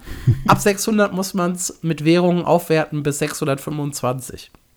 Und das habe ich gemacht mit Ausrüstungsteilen, die durchaus nützlich waren, aber halt nicht perfekt optimiert. Es gibt äh, Perks auf der Ausrüstung, die man haben kann, und manche dieser Perks beziehen sich halt auf einzelne Fähigkeiten. Und für so eine perfekte Rüstung brauchst du halt theoretisch sechs Perks, die sich halt auch genau auf die Waffenfähigkeiten beziehen, die du mit im Gepäck hast. Und das hatte ich bisher halt nicht. Da habe ich mir überlegt, was machst du jetzt in New World? Du willst ja jetzt auch irgendwann mal ne, richtig krass Pro-Game und so. Ähm, habe ich also angefangen, mir jetzt die perfekte Ausrüstung zusammenzustellen und die jetzt auch wieder hochzuleveln, was ich halt schon vorher einmal gemacht habe. Du musst die echt uh, komplett wieder neu hochleveln, du kannst die alte dann nicht mehr irgendwie modifizieren? Nein, du kannst die alte dieser Hinsicht nicht modifizieren. Scheiße. Ja. uh, es, es geht eigentlich mit dem Hochleveln relativ entspannt. Uh, man kann halt über ein paar Dailies sich Gips verdienen. Uh, über Welt, über äh, Weltevents, die Portal-Events gibt es das, über die Arena, über Dungeons. Also ich habe schon unterschiedliche Methoden, um das halt hoch zu pushen. Aber ja, ich sitze halt gerade dran, New World die perfekte Ausrüstung zusammenzustellen. Jetzt auch komplett äh, DD als äh, mit Bei Großschwert. Das äh, macht mich sehr, sehr an. In dem Zusammenhang habe ich mich halt sehr, sehr tief in, in das Thema Ausrüstung von New World eingelesen und dann auch kurz halt überlegt, ja, dann machst du halt auch einen ordentlichen Guide draus. Habe ich auch schon äh, veröffentlicht auf meinem MMO ähm, mit den besten DD-Builds für Dungeons was einfach sinnig ist, weil ich habe mich ja ganz tief in DD-Builds eingelesen. Aber die sind auch auf einem sehr, sehr guten Stand. Das war so mein, mein New World-Erlebnis. Äh, Dann habe ich äh, vor anderthalb Wochen am Dienstagabend war das, glaube ich, saß, saßen wir zusammen im Voice. Ich glaube. Also für, für, für, euch dann ziemlich genau zwei Wochen. Saßen wir im Voice und äh, haben darüber gesprochen, dass bald dieses eine Hyper-Ausrüstungsevent endet, äh, was ich gestartet hatte und dass ich noch unbedingt auf Ausrüstungsstufe 1445 kommen muss. In Lost Ark. In Lost Ark, mhm. ja. und habe dann kurzerhand zwei Wochen äh, wieder intensiver Lost Ark gespielt. Zusammen Daily Quests, Weekly Quests, äh, zweimal Argos äh, und weil ich fast jeden Tag die, die Chaos Dungeons äh, und auch jedes Mal äh, Boss Rush und Cube, was Marc vorhin schon erwähnt hat. Ich bin und so stolz ich bin, auf dich. Ich bin auch stolz auf mich. Ich bin jetzt 1450. Also ich habe sogar schon äh, einen kleinen Sprung über 45 gemacht. Nice. Und sehr, sehr stolz auf mich, ja. Ich bin auch stolz auf dich. Dankeschön. Du, du machst einen voll vorzüglichen Progress, du solltest weitermachen. Ja, mal gucken. Dann war ja am vergangenen Wochenende das Embassy Drift Free Weekend, äh, was ich auch ein bisschen genutzt habe. Embassy Drift, wir haben beim letzten Mal schon drüber gesprochen, ist halt so ein Nischen-PvE-MMORPG. Ich habe meine ersten 30 Minuten in einem Video festgehalten, dann noch mal drei Stunden, glaube ich, mehr gespielt. Und ich kann auch ja, so ziemlich genau dasselbe wie nach meinen letzten fünf Stunden. So viel hat sich äh, seit der Beta nicht verändert, muss ich sagen. Es war teilweise nur ein bisschen verwirrender noch, als es vorher war. Aber das Spiel ist halt äh, super, super nischig. Also ich, ich, ich, ich komme da halt echt null rein in eine Community unter irgendwie wirklich Anreiz, weit zu spielen, dafür, dass es halt ein Abo-Game ist. Also für die, die es halt nicht gespielt haben, ganz langsames Kampfsystem mit hohen Cooldowns, äh, schon früh Bosse und starke Gegner, sogar im Startgebiet Gegner, die nur für fünf Spieler ausgelegt sind. Ähm, das heißt, man muss eigentlich schon relativ früh sich gruppieren, mit Leuten austauschen und alles, was eigentlich sehr, sehr cool ist. Aber es passt halt einfach nicht in meinen Playstyle, in, in meine Lebensphilosophie. Gerade mit Kind, wo ich mitunter alle zehn Minuten mal weg muss, um, um kurz runter zu gucken. Da geht es halt einfach nicht, dass ich ein Spiel spiele, wo ich permanent in Gruppen sein muss, wo Dungeons und Bosskämpfe auch mal Stunden dauern. Uh, das passt mir einfach nicht. Weil wenn ihr Bock auf sowas habt, ihr könnt euch mal die ersten 30 Minuten anschauen auf meinem YouTube-Kanal und dann vielleicht eine eigene Entscheidung treffen. Kannst du deine Gruppe nicht einfach im Stich lassen wie bei Argos? hallo, hallo, ich finde das nicht fair, dass du das erwähnst, aber ja, bei, ich, ich habe eine Carry-Gruppe gehabt bei Argos den einen Tag, habe die ersten beiden Phasen gut mitgemacht und bei Phase Nummer drei musste ich kurz runter zum Kind. Passiert. Passiert. Ansonsten habe ich noch ein bisschen äh, SWTOR Story weitergespielt. Ich kann es so noch mal betonen.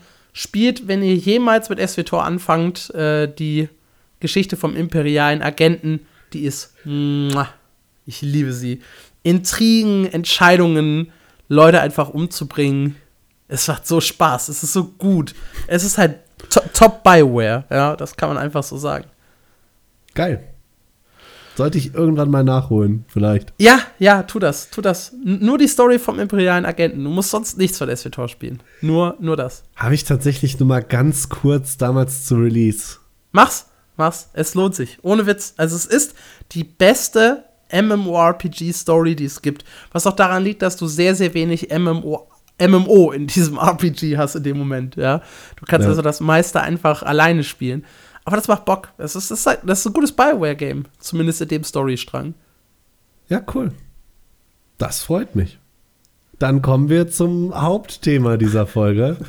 The Quinfall. Ein neues angekündigtes MMORPG, was unfassbar gut aussieht und mindestens so viele Zweifel anregt, wie es irgendwo Hoffnung weckt. Das Ding sieht grafisch genial aus. Von der die Feature List ist ewig lang. Es soll quasi alles können. Die Entwickler sind, äh, wenn ich mich nicht irre, gerade zu fünft und ja. haben davor noch nichts gemacht. Ich meine, ähm, The Quinfall ist ihr, ihr Jungfernprojekt. Die gibt es auch erst seit 2021. So, diese Infos möchte ich jetzt einfach mal im Raum stehen lassen. Reden wir drüber. Was hältst du von The Quinfall?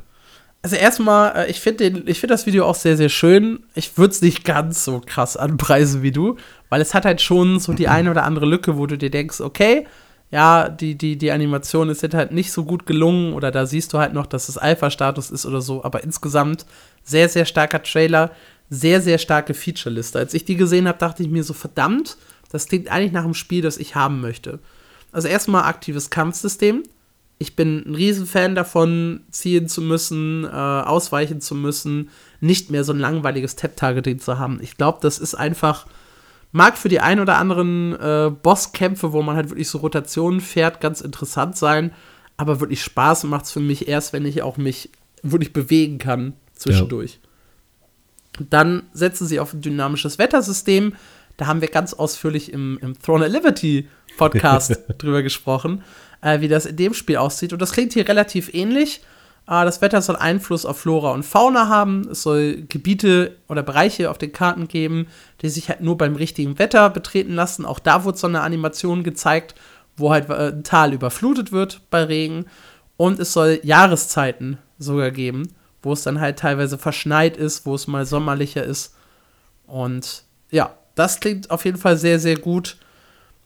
Mein Highlight, zumindest auf dem Papier, ist, äh, Spieler werden selbst zu Besitzern von Tavernen und Shops. Wer das kennt, so aus diesen, äh, aus so, so ein paar Oldschool-MMORPGs, da ist es halt echt in, dass die Spieler selber so einen, so einen kleinen Marktplatz, so einen kleinen Marktstand aufstellen können und da können die halt zu ihren Preisen ihre Gegenstände verkaufen. Und wenn du halt vorbeigehst, kannst du dran gehen und die kaufen. Das ist halt ganz süß, aber diese Vorstellung, dass halt so ein Typ so eine ganze Taverne in der Stadt besitzt ähm, dann die Preise festlegt für, für das Bier, was du darin irgendwie zu dir nimmst oder für, weiß ich nicht, vielleicht gibt es dann auch so eine Teleport-Funktion in diese Taverne rein und da verdient ihr halt mit. Ähm, da gibt es dann ein Kartenspiel in der Taverne, das gespielt werden kann. Es klingt halt alles schon echt gut. Und sie wollen ja dann noch weitergehen und sagen, okay, wir haben nicht nur Tavernen und Shops, sondern jeder hat auch noch so ein Housing und seine eigene Farm. Und auf dieser Farm könnt ihr Arbeiter anheuern über ein Quest-System. Quasi, ihr könnt ausschreiben, hier, äh, ihr müsst jetzt 50 Mal mein Feld abernten und alles am Ende in meine Truhe stecken. Und dafür kriegt ihr so und so viel Gold und Erfahrungspunkte. Ich weiß nicht, ob das wirklich Gold und Erfahrungspunkte gibt, aber ne, ich kann halt quasi eine Quest aufstellen und andere Leute, andere Spieler können kommen, die annehmen, die Aufgabe erledigen und äh, dann von dannen ziehen. Und das klingt halt schon alles sehr, sehr cool. Dazu dann noch Zucht von eigenen Reittieren, äh, eine Schiffe bauen, Seekampf, äh, Seeungeheuer wie Kraken, die auf uns warten, Dungeons und Bosskämpfe für mindestens 50 Spieler, Kämpfe um Festungen im PvP äh, und dann das abgedrehte Setting, was die auch noch angeteasert haben. Da können wir gleich auch noch drauf eingehen. Also diese Feature-Liste ist halt super, super lang und hat halt von allem so, so ein bisschen was drin, wo ich bei allem sage, ja, nice, Zucht von Reittieren, nice, Kartenspiel in der Taverne, nice, selber Quest ausschreiben, nice. Also nichts, wo ich sage, okay, das klingt jetzt kacke auf dem Papier. Es ist halt so unglaublich viel. Also selbst bei einem großen etablierten Team, wenn du dir das anguckst, denkst du ja so, puh, ob sie das schaffen. Ja, es, also ich, ESO hat als großes Feature der letzten Erweiterung das Kartenspiel verkauft. Also, ne, das ja. ist halt kein, kein Ding, das sie so nebenbei entwickelt haben, sondern das ist halt was, was sie als großes Feature genommen haben. Und das ist hier so ein, ja, das haben wir auch noch mit drin, weil wir hatten Zeit, Lust, Langeweile, Platz in unserer, in unserem Arbeitsbaum, in unserem Arbeitsplan. Wir machen das einfach mal. Das klingt halt schon sehr, sehr krass. Ja, absolut. Ich finde aber dazu noch mit so einer, ich fand es für, klar, Animation ein bisschen hakelig, aber an sich sah das grafisch auch richtig stark aus. Also mindest, auch, ja. mindestens auf einem Niveau von dem New World um jetzt dem, der das vielleicht nicht gesehen hat, äh, ein Bild zu geben. Auch so, ich fand den Stil auch in die Richtung gehend. Das hat mich stark an New World erinnert. Ja, New World Ashes of Creation, das waren auch so meine beiden ersten Assoziationen. Und es sieht so unglaublich gut aus, dass es eigentlich nicht wahr sein kann. das ist der ja. Wermutstropfen. Kommen wir halt echt zu dem Problem. Ne? Also erstmal im März 2022, also gut einem Jahr nach der Gründung des Studios, ist übrigens ein äh, türkisches Studio, und da vielleicht auch mal so ein bisschen Background. Es gibt durchaus einige türkische MMORPG-Studios, äh, Studios, äh, die zum Beispiel an, an Knights Online arbeiten. Ähm, das ist so ein, so ein typisches Grinder-Game mit PvP im Endgame. Also es ist, es ist da durchaus eine, eine Community vor Ort, die da die Spaß an so einem MMORPG hätte. Und es gibt halt durchaus auch erfahrene Entwickler äh, aus der Region, aus dem Land die man an Land ziehen kann. Jetzt ist aber eine Gründung 2021 und dann eine erste Webseite 2022. Das klingt so nach einem, ja, ich sag mal, soliden Weg, ja. Das heißt, äh, diese Webseite hatte so ein paar Infos, aber echt nicht viel. Coming soon, kurzer Trailer, Hinweis auf die sozialen Medien. In den sozialen Medien gab es dann hin und wieder mal ein Bild von der Landschaft, aber jetzt auch nichts Gigantisches. Und jetzt haben sie halt Anfang Januar diesen Trailer gedroppt und gesagt, bam, hier sind wir, das sind unsere Features, das alles passiert. Und übrigens, wir starten noch dieses Jahr eine Alpha, äh, an der ihr teilnehmen könnt. Und die all das schon mal drin haben soll.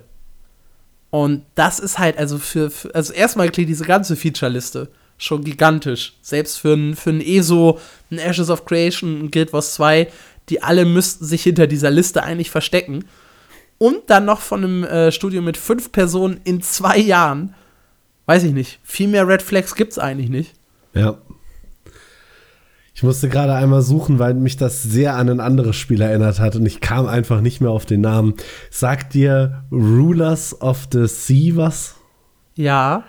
Die hatten damals auch was angekündigt, wo ich mir schon dachte. Mit diesen 1500 Nationen oder irgendwie sowas. 760 ne? Städte, 156 Fraktionen, über 40 Jobs. Und ja. das war schon Boah, und die hatten ein größeres Team und waren quasi grafisch nicht relevant. Das Ganze hatte ja irgendwie nur so eine Taktikoberfläche. Das hatte ja gar kein richtiges 3D-Gameplay. Und da war schon eine Featureliste, die trotzdem noch weniger bietet, sehr, sehr viel. Also, Was halt positiv ist. Also, ne, wir haben jetzt gerade gesagt, skeptisch, äh, die, die Statistiken sprechen halt gegen die Entwickler. Was aber sehr, sehr positiv ist. Nummer eins, Sie sind schon mal auf Steam gelistet. Ist jetzt zwar keine große Leistung, aber äh, das deutet ja darauf hin, dass sie tatsächlich was releasen und tatsächlich auch eine Alpha starten wollen. Und das andere, was ich sehr, sehr positiv finde, sie sagen, wir wollen kein Crowdfunding. Wir äh, ja, wollen erst Geld von den Spielern, wenn wir das fertige Produkt rauswerfen. Und das beruhigt mich in dieser Hinsicht, weil wir hatten in der Vergangenheit echt viel Scam oder sehr hm. ja, gewagte Kickstarter-Projekte. Also Chronicles of Illyria ist da mein da Lieblingsbeispiel. Ich sofort denken. das ist halt ein MMORPG, da haben die Entwickler gesagt, boah, wir haben eine total innovative Idee. Uh, wir machen ein Alterungssystem. Euer Charakter wird mit der Zeit älter. Also erstmal, ihr könnt euch, ihr, ihr könnt ein Königreich erobern. Ihr könnt König von der Stadt werden, wenn ihr das wollt. Uh, andere Spieler können euch dabei helfen und dann seid ihr halt der auf dem Thron. Und, aber euer Charakter wird halt mit der Zeit älter. Und irgendwann sterbt ihr und vererbt dann all euren Fortschritt, also mitunter auch dem Thron der Stadt, aber halt auch Ausrüstung und Co., an einen neuen Charakter. Und den könnt ihr euch dann erstellen, das ist quasi euer Sohn oder eure Tochter. Und mit dem spielt ihr dann weiter. Und der altert halt wieder und irgendwann stirbt er wieder und es wird weiter vererbt. Ich weiß noch nicht, ob das wirklich ein krass geiles System gewesen wäre, ja, aber es ist erstmal was Innovatives. Dazu halt riesige Schlachten und Burgen, selber Stadtbesitzer sein. Im ersten äh, Cinematic-Trailer sah, echt, sah es echt hübsch aus. Und da haben halt viele Leute unheimlich viel Geld drauf geworfen auf das Spiel. Und dann fingen die halt irgendwann an, sehr komisch zu werden. Dann haben sie Adventskalender für Echtgeld entwickelt. Für ein Spiel, das halt noch gar nicht existiert. Und da kamen dann Items raus, die du später als Skins im Spiel mal haben wirst, wenn das Spiel denn da ist. Und der kostete dann auch 75 Dollar, wenn ich das richtig in Erinnerung habe. Also ist jetzt kein Ding, irgendwie, ich habe mal einen Fünfer in das Spiel investiert, sondern ich zahle 75 Dollar für einen Adventskalender, bei dem ich nicht weiß, was da drin ist, mit Skins für ein Spiel, das noch nicht existiert. und das haben irgendwie 2500 Menschen oder so gekauft.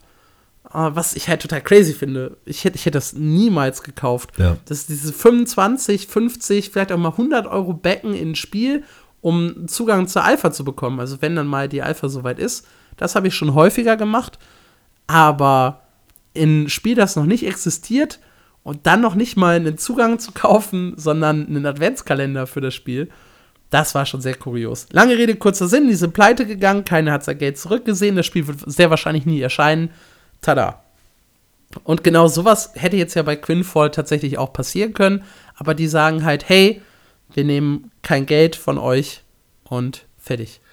Mich hat dieser ganze Trailer und das drumherum eigentlich sofort an was sehr Aktuelles erinnert, nämlich an The Day Before. Ich weiß nicht, wie sehr du da drin bist. Für die, die es nicht sind, The Day Before war sehr lange das meistgewünschte Spiel auf Steam. Das war so ein Survival Open World Zombie Shooter. Die hatten einen super coolen Trailer damals rausgehauen und danach gab es eigentlich super wenig Informationen zu dem Spiel. Dann, es war auch auf Steam, deswegen man konnte es sich wünschen.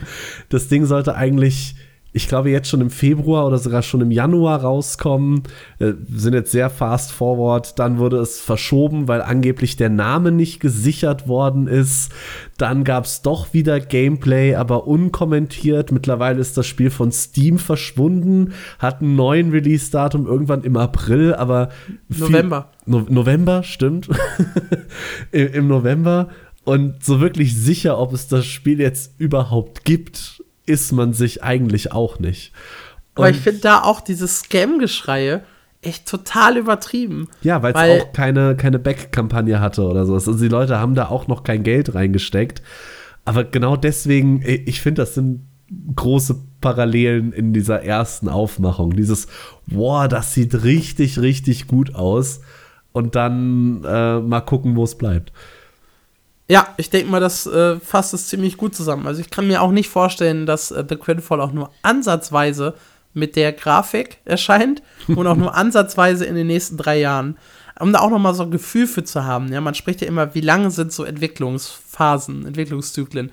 Crowfall, das äh, PvP-MMORPG von Gordon Walton, auch so ein alter MMO-Veteran, das hat halt fast acht Jahre gebraucht, mh, zweistelligen Millionenbetrag an Geld verschlungen und hatte so um die 50, 60 Mitarbeiter im Peak. Ashes of Creation ist inzwischen 2017 äh, auch schon sechs Jahre in Entwicklung. Sollte hier ursprünglich auch 2019 erscheinen. Äh, hat damals einen Entwicklerstand gehabt von ungefähr 40 Personen, ist inzwischen auf über 200 Mitarbeiter angewachsen und ein Release-Date vor 2025 klingt für die meisten echt extrem unrealistisch. Und da sind wir dann halt ne, immer so bei sieben, acht, neun Jahren teilweise Entwicklungszeit. Star Citizen. Oh ja, um Gottes Willen. Wie lange ist das Entwicklung? 2013, ne? Oder 2011 oder 2013? Das ist eine gute Frage. Ich finde das kurz für dich heraus. Sprich ruhig weiter. ich, ich, ich, ich habe die beiden Daten. Ich glaube, 2011 angekündigt, 2013 äh, ins Crowdfunding gegangen. Irgendwie sowas äh, habe ich im Kopf. Aber ja, da, da, nähern wir uns dann auch unschönen Jubiläen. Und 2013. Deswegen, 13, okay, ja. Aber auch zehn Jahre dann jetzt knapp. Und mehrere hundert Millionen Entwicklungskosten mittlerweile. Ja, ja, das, das Crowdfunding, da ist, da, da gibt es ja so, so einen Ticker, das ist gigantisch, das irgendwie bei 400 Millionen liegt der oder so. Total irre. Tja. Ja, aber das sind halt so Summen, in denen wir uns bewegen. Zweistellige, mindestens zweistellige Millionenbeträge, mindestens sechs, sieben Jahre da klingt es halt extrem unrealistisch, dass ein türkisches Studio mit fünf Mitarbeitern innerhalb von zwei Jahren so ein geiles Spiel raushaut. Ja. Absolut. Also ich gönne Quinfor jeden Erfolg und ich möchte dieses Spiel, so wie sie es beschrieben haben, tatsächlich haben und spielen. Ja, es, es klingt vom Konzept her wie etwas, das ich echt geil finden würde oder was ich echt geil finde. PvE Dungeons, ich habe die Schifffahrt in Arc Age einfach geliebt, freies Housing, Zucht von Reittieren als nettes Nebending. Und dann möchte ich halt in Marks Taverne laufen und äh, bei ihm so ein Bierchen zischen, ne? wie er da hinterm Tresen steht ist und daran mitverdient. Was, was du eben erwähnt hast, diese ganzen Player-Shops, das ist was, was ich in heutigen MMOs unglaublich sehr vermisse. Ich bin so gerne da rumgelaufen und habe mir angeguckt, was die Leute verkaufen wollten. Das war einfach super. Yes, lässt halt den, den Raum offen für krasse Preisschwankungen. Und ja, Tippfehler. So Tippfehler auch, ja, tatsächlich. Aber so ein, so ein Auktionshaus ist halt ja praktikabler, fairer. Uh, aber ja, ich weiß, was du meinst. Ich, ich finde die Idee auch schön. Und ja, ja. ich finde das ganze Konzept sehr, sehr cool. Also ich werde mir die Alpha von The Quinfall hoffentlich anschauen dürfen. Ja, mal die Entwickler anschreiben und sagen, hier, ne, wir, mein MMO und MMO News als Podcast und so, ne, ist wichtig, dass ihr uns hier Connections gebt. Ja, ich hoffe auf jeden Fall. Also, wie du schon sagst, wenn das Ding tatsächlich mal so erscheint, bin ich absolut sold. Ich habe tatsächlich, wir haben es jetzt schon öfter gesagt, ich habe da noch große Bedenken, dass das tatsächlich passieren sollte.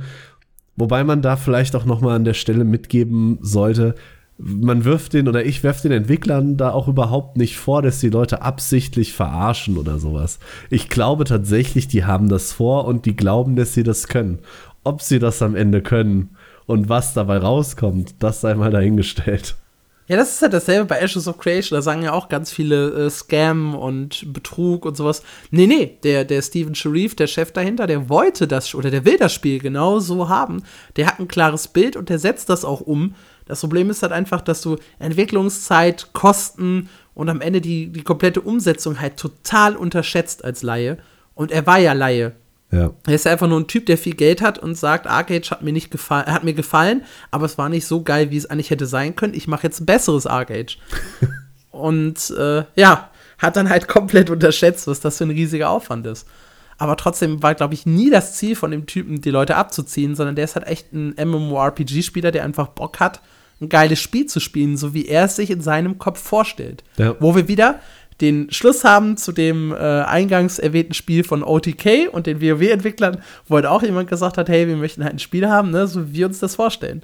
Ich finde das sehr schön. Ich finde das, find das eine gute Entwicklung ja. und eigentlich ja, ist man das sollte so das, die alle im Blick behalten. Das Theme der Folge von, von OTK über äh, hier Quinfall, über Fractured, über Annex. Das, das ist eigentlich so der Rückschluss auf die ganze Folge gewesen. ist auch schön, wenn so eine Folge so einen roten Faden hat, ne? Als hätte man sich vorher drüber Gedanken gemacht. Gut, ich würde sagen, äh, wir haben euch lang genug unterhalten. Was ist eure Meinung zu Quinfall? Was ist eure Meinung zum Podcast? Teilt sie wie immer gerne mit uns. Äh, teilt auch gerne generelles Feedback und auch unseren Podcast an eure Freunde und Bekannte, denn nur so können wir größer werden. Wir haben festgestellt, Mundpropaganda ist die beste Propaganda, äh, um einen Podcast zu verteilen. Das heißt, teilt uns, liked uns, erzählt von uns. Und dann hört ihr uns auch noch ganz, ganz oft in den kommenden Wochen, Monaten und Jahren. denn wir beide haben richtig viel Bock. Und ja, das war die dritte reguläre Folge des Podcasts. Danke, dass ihr eingeschaltet habt. Und wir hören uns nächste Woche, oder aller spätestens übernächste Woche wieder. Macht's gut. Ciao, macht's gut.